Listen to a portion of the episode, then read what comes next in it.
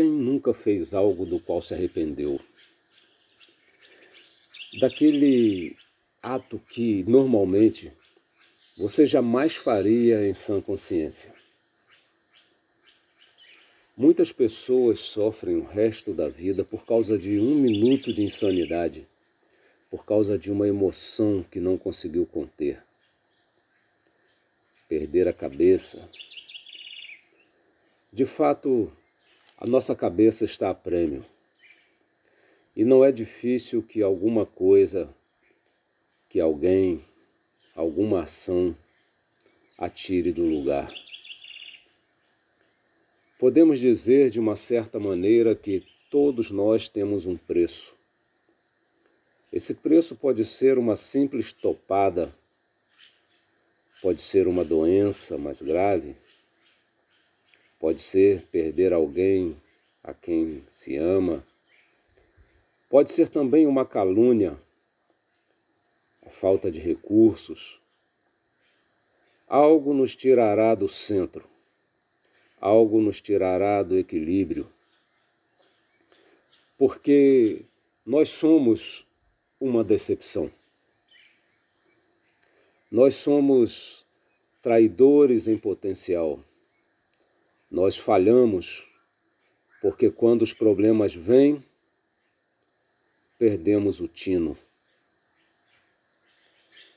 É a isso que se chama paixão. A paixão é mais que uma tendência, é a modificação de uma tendência, como disse Leibniz.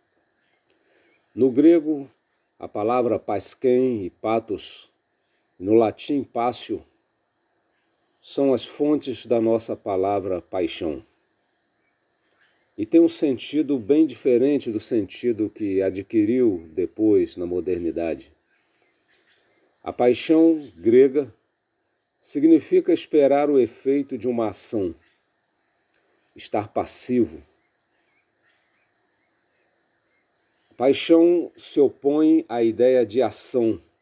Paixão é reação, é estar à mercê, como, por exemplo, escreveu Eurípides, que os navios estavam sob a tempestade e ele diz que os navios estavam apaixonados, porque eles estavam à mercê das ondas.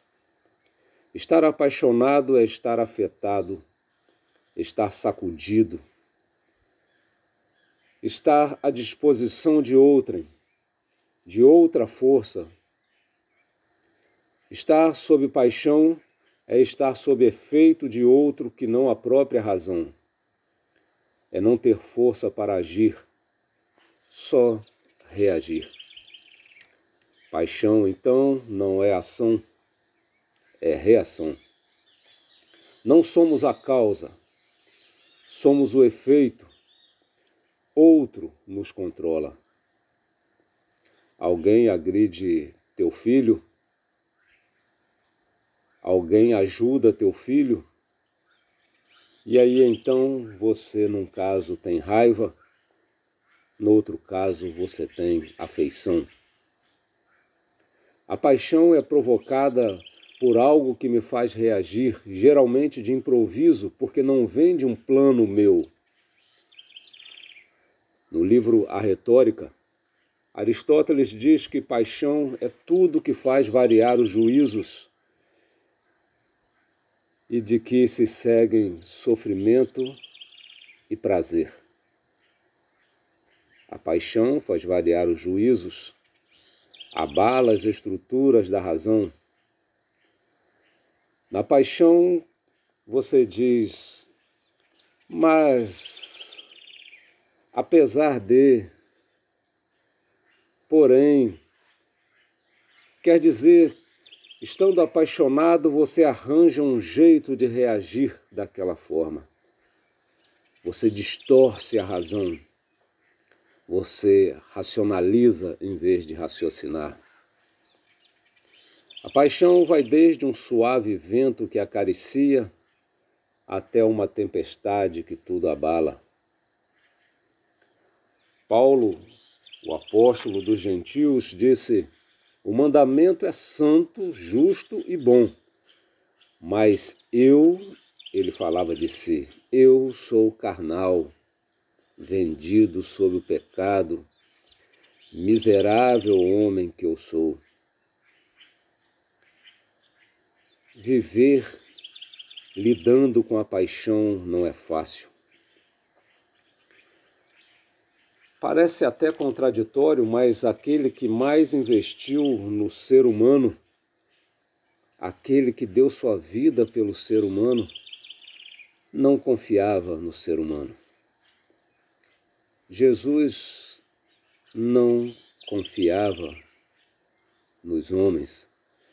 João escreveu isso no capítulo 2 do seu Evangelho, os versos 23 a 25. Diz: Jesus não confiava neles, neles em quem? Nos homens. E diz o porquê? Porque Jesus conhece o que vai no coração dos homens. E que há então com os homens que eles nunca possam ser confiáveis. E não apenas aqueles homens daquele tempo, mas todos os homens. É que ele sabe que além de todas as atitudes que o homem pode planejar, encontram-se aquelas que ele não planeja. E que elas vêm muitas vezes sorrateiras, outras vezes de sopetão e arrombam a porta da nossa alma e aparecem quando nós sequer esperávamos.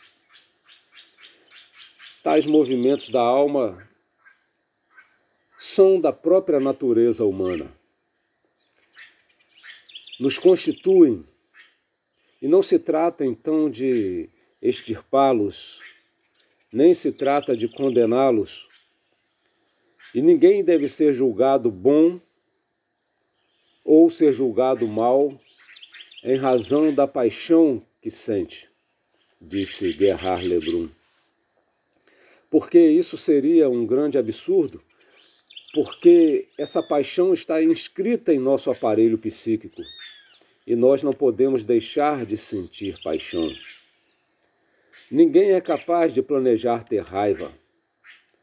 Pode até planejar a maldade, mas enraivecer é reação. Eu me lembro ter lido uma matéria certa vez de uma mãe cujo filho havia sido violentado e morto por um assaltante e assassino, obviamente. E quando ela estava lá na delegacia para depor, aquele rapazinho menor de idade passou na sua frente, ele havia sido o autor do crime, ela o havia visto, ela o reconheceu e ele, quando passou por ela, se virou para ela e disse: Não vai acontecer nada comigo, eu sou menor. Aquela mulher lançou mão de um extrator de grampo que estava na mesa ali da delegacia e encravou aquele extrator no pescoço do rapaz que sangrou até morrer ali na sua frente. Uma história estranha para a razão, mas que se encaixa com perfeição no perfil da paixão, momentos em que se é provocado reações que muitas vezes são incontroláveis. Ninguém se entristece também intencionalmente. As pessoas se entristecem a partir de uma notícia triste, a partir de uma derrota no esporte, de uma perda num concurso, de um desfazer de um relacionamento, de ser abandonado em alguma circunstância ruim. Uma vez um colega de faculdade me pediu emprestado uma palestra que eu havia escrito, que ele havia gostado muito e gostaria de fazer essa palestra na sua cidade, em outro estado. E eu então dei as minhas anotações para ele. Ele levou aqueles papéis e, quando ele voltou, me devolveu os papéis e agradeceu.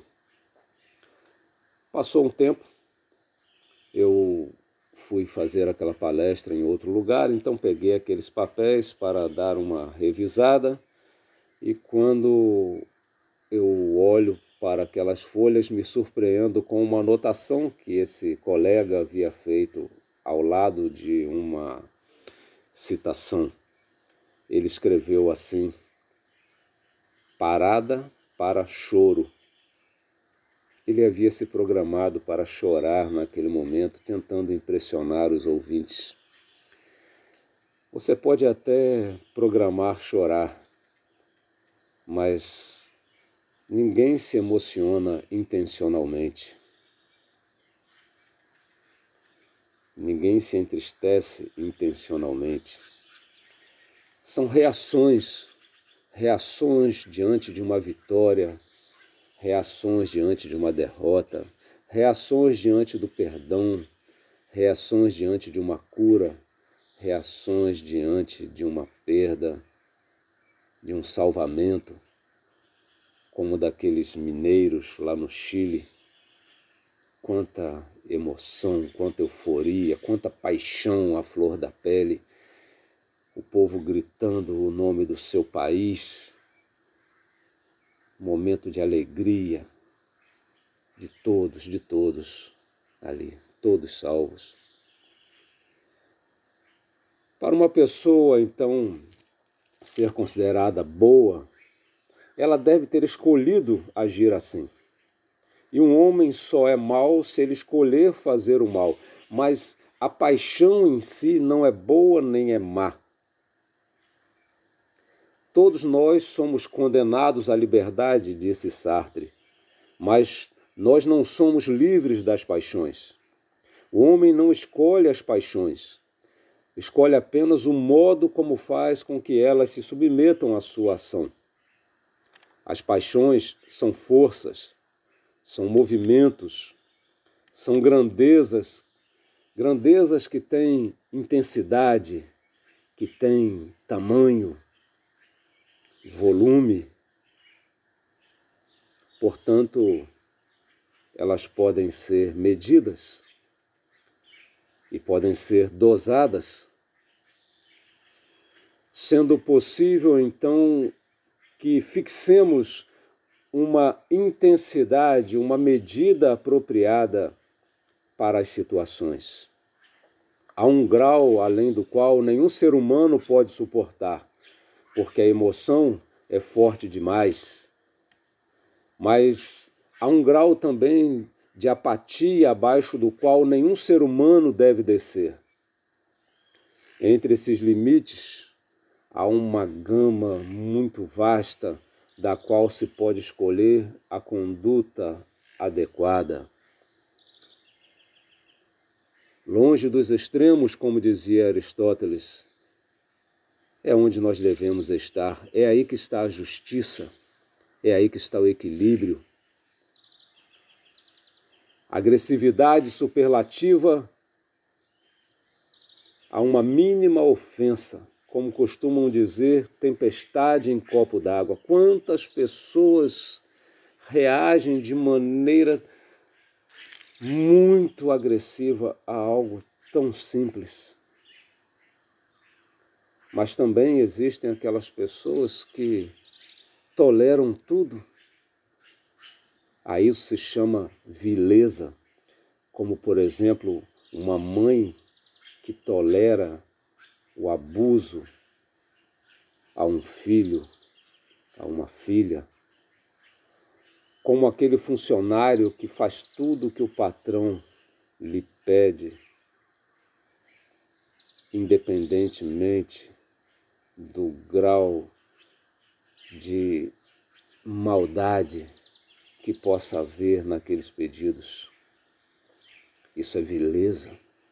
Ninguém deveria descer a esse ponto de se tornar impassível diante da maldade, mas também ninguém deveria ter uma relação superlativa, desproporcional ao extremo diante de provocações. Na modernidade, a paixão passou a ter um outro sentido. Com a supervalorização que houve da razão, a paixão passa a ser aquilo que confronta a razão, aquilo que ocupa o lugar que a razão deveria ocupar. Então as paixões passaram a ser vistas como coisas doentias, inimigas da razão, loucura, perdição. A paixão aparece como algo que desvirtua a lógica. É um erro. A paixão é loucura. A paixão aparece como insanidade. O virtuoso, na verdade, não é aquele que elimina a paixão, mas é aquele que consegue dosar a paixão para a proporção correta indignar-se ante uma covardia, emocionar-se por uma cura inesperada, entristecer-se por uma derrota. É correto. Ninguém deveria ficar feliz diante de uma covardia. Ninguém deveria ficar indiferente diante de uma perda importante. Ninguém deveria ficar impassível diante de uma bênção. E se eu tento banir as paixões, eu tento deixar de ser humano. Nada de grande se faz sem paixão, disse Hegel. O primeiro motor de uma ação é sempre uma pulsão apaixonada. Isso que se chama orexis, de onde a palavra anorexia, aquele que não tem mais força, não tem mais esse impulso, essa energia que move. As morais, principalmente as morais ascéticas, sempre recomendaram acorrentar as paixões. As paixões deveriam ser totalmente imobilizadas pela razão. Mas Nietzsche, por exemplo, ele falando dessa apatia, ou seja, essa falta do patos, essa falta da paixão, ele diz que trabalhar contra ela é algo com o qual precisamos cuidar para não errar. Porque como nós não admiramos os dentistas que extraem os dentes para evitar que incomodem mais, nós também não devemos admirar quem elimina as paixões para não errar por elas, porque as paixões também têm muito de bom. Elas são até necessárias. Na contemporaneidade, passou-se a ter a tendência de exaltar em excesso as paixões, em detrimento da razão, como uma reação à modernidade que tentou acorrentar, imobilizar as paixões, a contemporaneidade trouxe a tendência de libertar as paixões. E vendo que a razão moderna não havia conseguido resolver os problemas humanos, a paixão passou até a ser mais valorizada que a própria razão. Mas essa tendência de valorização da paixão acima da razão, ou pelo menos uma valorização em excesso da paixão, mesmo que não acima da razão, é uma tendência que já vinha desde muito tempo antes e cujas teorias que embasavam essas ideias voltaram, renasceram no período contemporâneo, o período em que nós vivemos. Por exemplo, Rousseau escreve obras em que toda essa busca é, humana por controlar, educar as pessoas, segundo ele, tem, na verdade, tirado a identidade do ser humano por justamente fazerem com que a razão disponha de toda uma estrutura que possa fazer com que haja uma contenção da paixão. A estrutura social é uma estrutura que engessa a paixão. E então ele escreve contra essa estrutura social e manda essa sua obra para Voltaire. Então Voltaire ele escreve uma carta em 30 de agosto de 1755 para Rousseau, uma carta que começa com muita ironia, mas depois ela encara o assunto de maneira muito direta e bastante respeitosa. Bem, não é de estranhar a ironia de Voltaire. E ele disse assim: Recebi, Senhor, vosso livro contra o gênero humano. Olha como ele diz: um livro contra o gênero humano. Diz assim então sobre a obra de Rousseau: Ninguém jamais empregou tanto espírito em nos tornar animais. Tem-se vontade de andar de quatro patas ao ler a vossa obra. Ele escreve com essas palavras. E ele explica a sua recusa. Ele diz: Agradareis aos homens, mas não os corrigireis. Voltaire demonstra sua preocupação, a sua grande preocupação com essa tendência de libertar a paixão sem o controle da razão. Bem, Paixão é um tema de extrema importância. É um tema pouco tratado e, na maior parte do tempo, banalizado. Se nós somos responsáveis por como damos vazão às paixões, a seriedade, então, deve se fazer presente neste tema porque muitos crimes têm sido praticados pela paixão sem freio, sem contenção. Há muitos transpirando paixões tenebrosas em todos os cantos.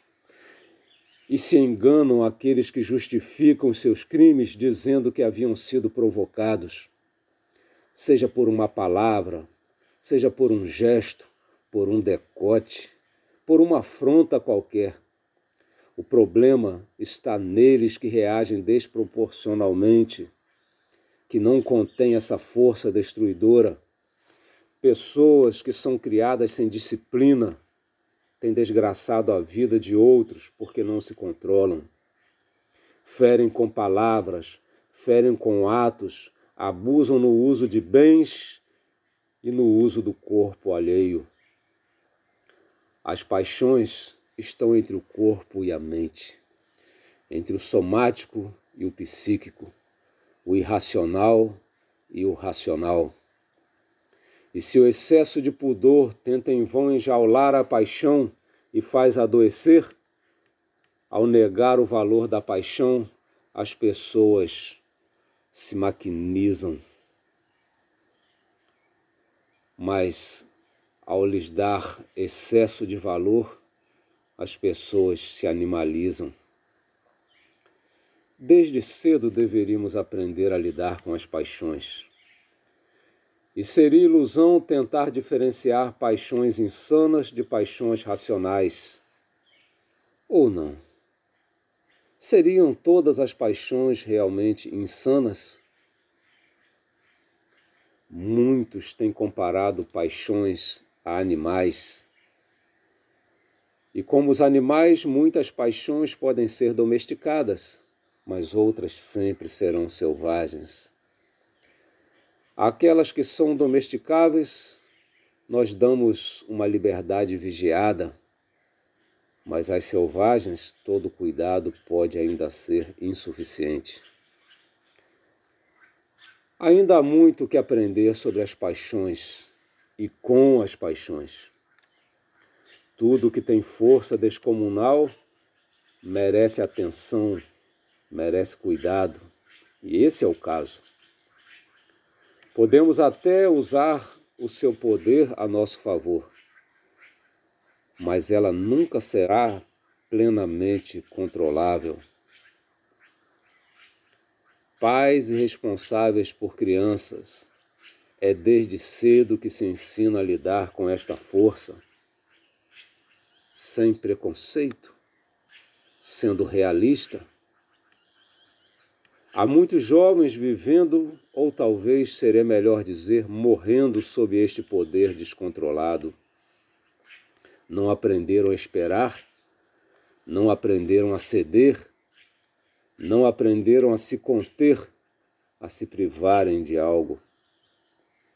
Há muitos que chegaram à idade adulta sem respeito às circunstâncias e sem respeito às pessoas torcem a realidade para suprirem sua volúpia, sua sede de saciar as paixões. Longe, aqui, de estar referindo apenas às paixões do corpo, é necessário entender que as paixões são sempre do corpo e da alma. Pessoas que não aceitam perder pessoas que não aceitam um não. E enquanto uns explodem, outros traçam vinganças sórdidas. Mas mesmo os mais educados podem ser surpreendidos pela paixão. E isso pode ser bom. Basta um momento, algo ou alguém que cause uma reação, esta reação minha ou sua, pode alterar toda a história, para o bem ou para o mal. Viva a paixão sem deixar de viver na razão. Viva na razão sem deixar de viver a paixão. Pensando bem, vai aqui um conselho. Eu aconselho a pedir ajuda àquele que, quando foi zombado, açoitado, cuspido, crucificado, abandonado ou mesmo lisonjeado, não errou.